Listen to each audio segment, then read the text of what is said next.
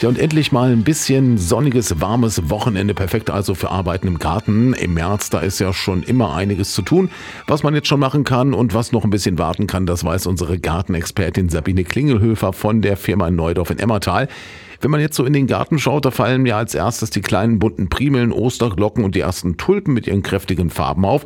Die Stauden, die haben allerdings noch so braune Stängel und Blätter vom vergangenen Jahr. Sollten die jetzt abgeschnitten werden? Ich finde, es ist noch ein bisschen früh, weil es nachts doch noch ziemlich kalt ist. Es hat ja kürzlich auch noch mal gefroren nachts. Also wer es gar nicht mehr erträgt oder wo es irgendwie nervt, weil es äh, auf den Rasen rüberragt, das alte Staudenzeugs, der kann runterschneiden, ja, aber bitte noch liegen lassen auf dem Beet. Weil das kann gut sein, wenn man einen naturgemäßen Garten hat, dass da Insekten, Wildbienen drin nisten in diesen Stängeln und das wäre blöd, wenn man die jetzt alle schon auf den Haufen oder in den Kompost quetscht.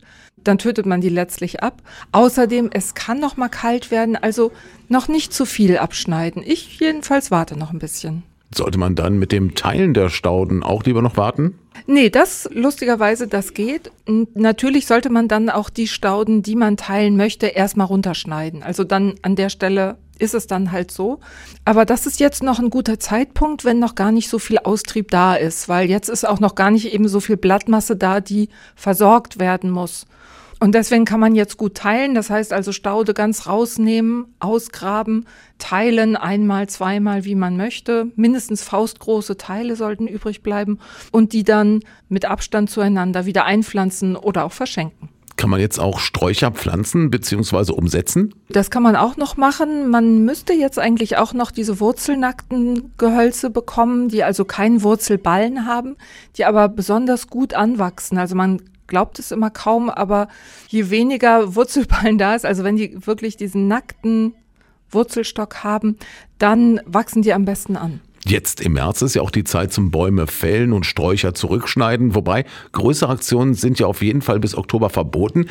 Darf man denn jetzt gar nichts mehr abschneiden? Doch. Das ist eben ein Irrglaube. Es ist ja schön, dass sich alle dran erinnern, da war was. Ende Februar muss ich aufhören mit dem Schnitt. Das betrifft aber nur ganz große Maßnahmen wie Fällungen oder auch so einen großen ausufernden Strauch so komplett ratzekal kurz über dem Boden abschneiden. Also diese radikalen einschneidenden Eingriffe, die sind jetzt nicht mehr erlaubt, aber Pflegeschnitte, beim Obstbaum, bei Sträuchern und so weiter, das kann ich das ganze Jahr über machen. Natürlich sollte ich immer gucken, dass da nicht gerade ein Vogel nistet. Dann lasse ich das in Ruhe und verschiebe es, bitteschön.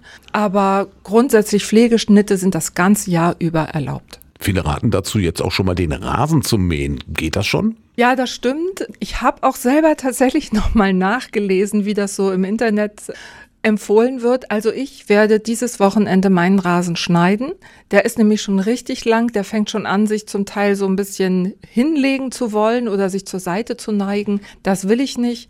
Und deswegen schneide ich jetzt runter. Nicht radikal, also erstmal so in, in Etappen, ruhig ein bisschen länger erstmal lassen, aber schneiden werde ich ihn und äh, dann kann man zwei Wochen später, kann man auch locker schon mal düngen.